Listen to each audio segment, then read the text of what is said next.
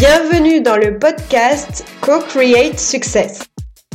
Qui n'a jamais ressenti ce sentiment de ne pas être à la bonne place, de vivre une doublure ou de porter un masque?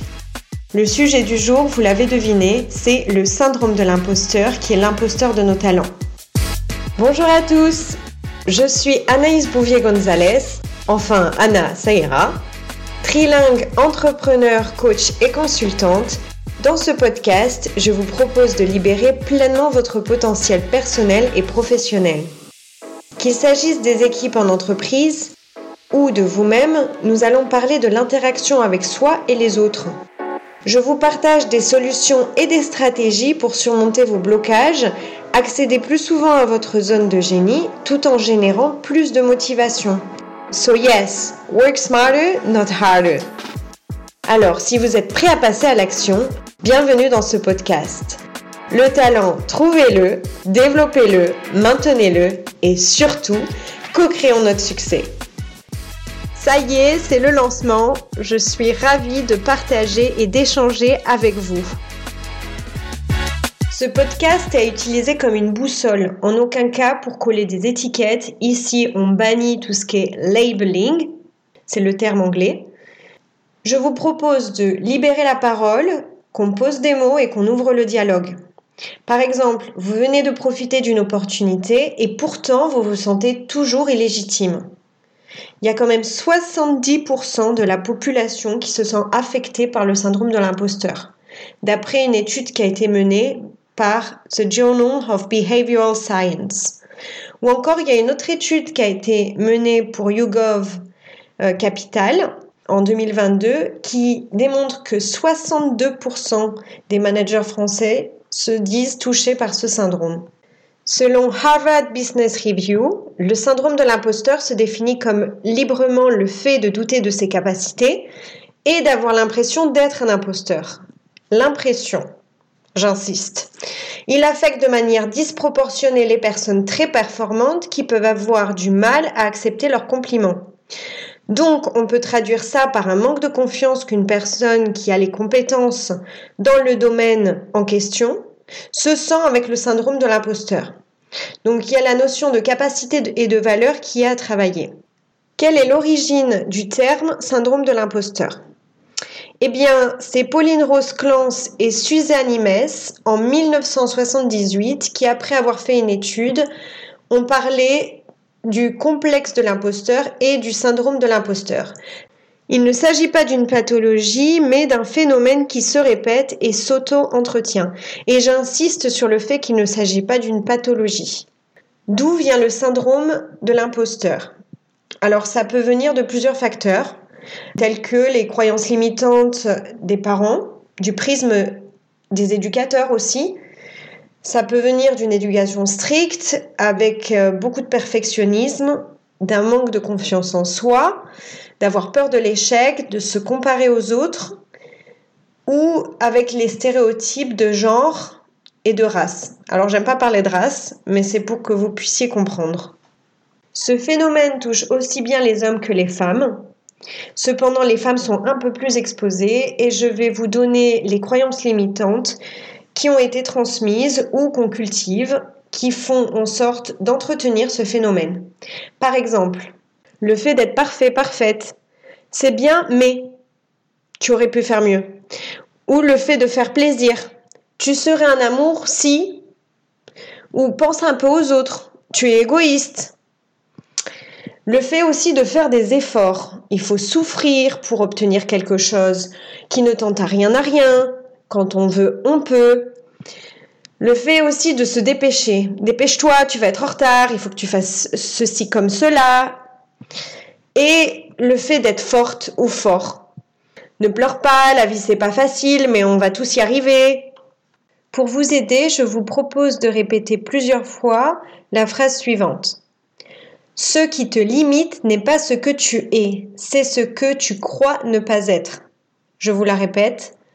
Ce qui te limite n'est pas ce que tu es, c'est ce que tu crois ne pas être. C'est important de se répéter ça pour se décoller de ce syndrome de l'imposteur et prendre de la hauteur.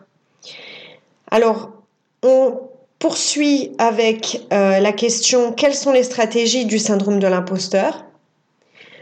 Donc dans ce cas-là, il y a deux stratégies. Il y a la surpréparation et la sous-préparation. La surpréparation, ça permet à la personne d'attribuer sa réussite à sa grande quantité de travail et non pas à qui elle est vraiment et à ses compétences réelles. Le problème de cette stratégie néfaste, c'est qu'elle s'expose au surmenage et pire au burn-out. Donc c'est vraiment pas ce qu'on veut. De l'autre côté, il y a la sous-préparation où en fait c'est plus une forme déguisée de procrastination. Je me prépare à l'échec. Mais là, on est dans un risque de s'exposer à l'auto-sabotage. Dans un monde où la visibilité compte énormément, où il faut justifier ses succès, ça peut être un challenge de surmonter ce syndrome de, l'imposteur. Mais c'est vraiment capital de le faire parce que c'est un frein majeur à l'ascension professionnelle, plus que tout. Pour les personnes un peu plus visuelles, vous pouvez aussi me retrouver sur Instagram, Facebook ou LinkedIn. Je vous ai partagé des posts à ce sujet. Si je parle de ce sujet, c'est parce que ça me touche particulièrement. Que j'ai vu trop de personnes autour de moi qui gardaient ce potentiel enfoui, ces talents cachés, sous prétexte qu'ils ne croyaient pas assez en eux. Donc il est capital d'identifier ces croyances limitantes, parce que si on ne fait rien, ces croyances limitantes, elles se s'entretiennent et pire se transmet. C'est-à-dire que vous le transmettez à vos équipes, vous le transmettez à vos enfants. Et en tant que leader, il est essentiel que vous changiez ça. Déjà, d'être leader de soi, de son dialogue interne, et puis leader des autres. Si je vous en parle aussi, c'est que moi aussi, ça m'est arrivé, ce syndrome de l'imposture parce que je montais les échelons et y arrivé à un moment donné, je me disais mais mais comment moi je suis arrivée en étant euh, marketing manager et gérer une équipe et pouvoir euh, parler trois langues, comment moi ça m'est arrivé? Sachant que plus jeune, lors de mon enfance, j'ai complètement prise comme étiquette qu'on m'avait collée et que j'ai bien voulu qu'on me la colle, le fait que je n'étais pas assez, qu'il fallait que je donne toujours plus pourquoi? Parce qu'on m'a dit, Anaïs, tu es dyslexique sévère. Donc, il va falloir que tu travailles trois fois plus que les autres. Et aujourd'hui, c'est pour ça que je vous ai dit qu'il est important de conscientiser et d'ouvrir le dialogue dessus, parce qu'en fait, ça arrive à tellement de personnes. Euh, les chiffres que je vous ai donnés au début parlent d'eux-mêmes. 70 à 62%. C'est énorme. Alors après, il faut aussi dédramatiser il se peut qu'on hop, on rebascule dans ce syndrome de l'imposture, mais là, avec l'expérience et tout ce que on a appris, eh ben, c'est comment on va pouvoir le faire pivoter. Et en faisant ça plus régulièrement, eh bien, on ne laisse pas la place à ce phénomène de se mettre de nouveau en place. Puisque le cercle vertueux à compenser pardon, le cercle vicieux. Et c'est tout là l'objectif et le travail qui doit être fait. Je vais vous donner aussi d'autres clés pour identifier le syndrome de l'imposteur, bien que on ait vu les deux stratégies qui sont mises en place et que j'ai déjà énuméré certaines choses. Donc, si vous avez le sentiment de ne pas mériter votre succès, ça peut être une clé comme quoi vous êtes dans le phénomène de l'imposteur. Ou alors, le fait que vous manquez de confiance en vous, que vous n'êtes pas fier de vous, ça, ça peut être un deuxième facteur.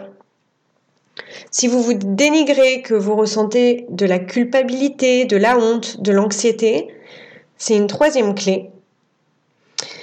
Si vous avez l'impression d'être masqué et que vous avez peur d'être démasqué, comme si vous étiez en fraude constante, c'est un autre facteur.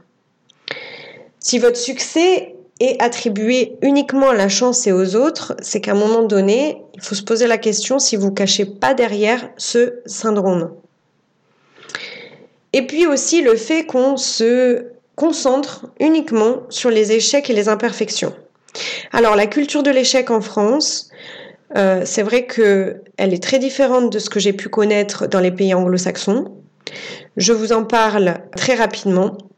Thomas Edison a dit Je n'ai pas échoué des milliers de fois, j'ai réussi des milliers de tentatives qui n'ont pas fonctionné. Si on voit l'échec comme des tentatives pour affiner sa stratégie de réussite, tout de suite on le voit avec le verre plein et non pas le verre à moitié vide. Je sais qu'en France c'est un problème. Je vous recommande vivement un livre de Charles Pépin qui s'appelle Les vertus de l'échec et qui fait le parallèle entre la culture de l'échec en France et dans les pays anglo-saxons, mais aussi qui donne des clés pour avoir une vision plus positive pour passer outre. Voilà, ça c'était la petite aparté de l'échec. Mais revenons sur les choses à identifier, les facteurs clés à identifier pour savoir si on est dans le syndrome de l'imposteur ou pas. Eh bien, si on se compare aux autres, là aussi ça peut être un problème parce qu'on a tous notre propre rythme.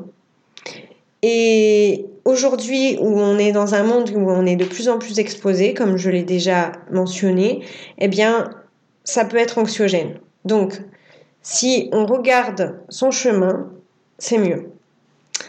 Si vous avez des difficultés à, accepter les compliments, si vous avez une opportunité professionnelle ou une promotion et que vous vous trouvez des excuses pour pas l'accepter, là, il faut vraiment faire quelque chose. Ce que je vous propose en stratégie pour savoir comment l'identifier aussi, c'est de trouver l'échelle de Clance du phénomène de l'imposture et d'y répondre. Ça permet de jauger sur une thématique précise si vous êtes effectivement dans ce phénomène ou pas. Je vous ai préparé un document récapitulatif avec l'échelle de Clance dessus que vous pouvez télécharger.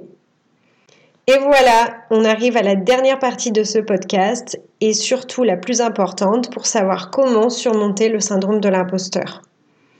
La première étape, c'est de reconnaître vos sentiments. Il est important de les reconnaître pour savoir ce que vous ressentez et conscientiser comment se déclenche chez vous le syndrome de l'imposteur. Ça vous aidera à le surmonter, ça aidera à poser des mots sur la situation et donc à libérer votre parole. La deuxième étape, c'est de challenger vos pensées négatives. Le dialogue interne, je le dis et le redis, le self-talk en anglais, est capital. Lorsque vous identifiez une pensée négative, demandez-vous si elle est vraiment fondée. En fait, ça va vous aider à identifier vos croyances limitantes. Et ce que vous pouvez faire, qui serait vraiment super, c'est de tenir un journal pour poser par écrit déjà toutes ces pensées négatives et votre discours négatif. Et après, à tête reposée, vous pouvez vous demander par quoi je peux les remplacer. Quelle est la pensée vertueuse qui va contrer cette pensée vicieuse? La troisième étape, c'est de lister vos réussites. Faites une liste de toutes vos réussites, même les plus petites victoires. L'idée, c'est d'être factuel et à ça, il n'y a absolument pas de prétention. Faites-la dans tous les domaines, cette liste, et ça vous aidera en fait à réaliser et à conscientiser que vous êtes capable de réussir. La quatrième étape, c'est de vous concentrer sur vos objectifs. C'est important de visualiser l'objectif final, mais surtout, il faut valoriser chaque étape, chaque petit pas. Ça permet d'avancer avec plus de tranquillité et je vous rappelle qu'on a tous un rythme différent. 5. Célébrez vos réussites. Lorsque vous atteignez un objectif, prenez le temps de célébrer. Pourquoi? Parce que notre cerveau, y fonctionne aux actes. Et quand il y a un acte qui est marqué, il l'enregistre plus facilement. Ça vous aide aussi à intérioriser votre succès et à booster votre confiance, à voir que vous êtes capable. La sixième étape, c'est d'arrêter de vouloir plaire à tout le monde. S'ajuster constamment au regard des autres, ça permet pas de révéler vos talents et votre authenticité. Alors soyez vrai, prenez ce parti pris, déculpabilisez-vous et commencez à vous connaître. Acceptez qui vous êtes et aimez-vous. Alors c'est plus facile dans un environnement qui est favorable au non-jugement, mais c'est aussi quelque chose que vous, vous pouvez mettre en place en ayant cette force d'esprit de vous dire j'ai été sincère et honnête envers moi-même. 7. Renouer avec votre confiance. Vous pouvez utiliser des affirmations positives. Vous regardez dans le miroir et vous dire je suis assez. Sans tomber dans le euh, j'ai confiance en moi parce que au niveau sociétal c'est mieux. Faut que vous soyez sincère avec vous-même. La huitième et la dernière étape, c'est de parler à quelqu'un en qui vous avez confiance. Si vous avez du mal à surmonter le syndrome de l'imposteur par vous-même, parlez-en à un ami, un collègue, un membre de votre famille, à votre supérieur hiérarchique. Sachez que sur le plan professionnel et personnel, j'aide les personnes à réaliser leur plein potentiel, accéder à leur zone de génie et libérer leurs talents. Je vous pose la question, allez-vous priver le monde de vos talents et votre authenticité? On a vu dans ce podcast comment surmonter ce syndrome. Alors, plus d'excuses. 1, 2, 3, action. Agissez comme la personne que vous souhaitez devenir maintenant. Je vous invite à partager cet épisode à vos proches, partenaires professionnels, collègues, pour co-créer aussi leur succès. Si vous le souhaitez, vous pouvez aussi soutenir ce podcast en laissant une belle note pour porter mon travail. Merci. À bientôt dans un prochain épisode.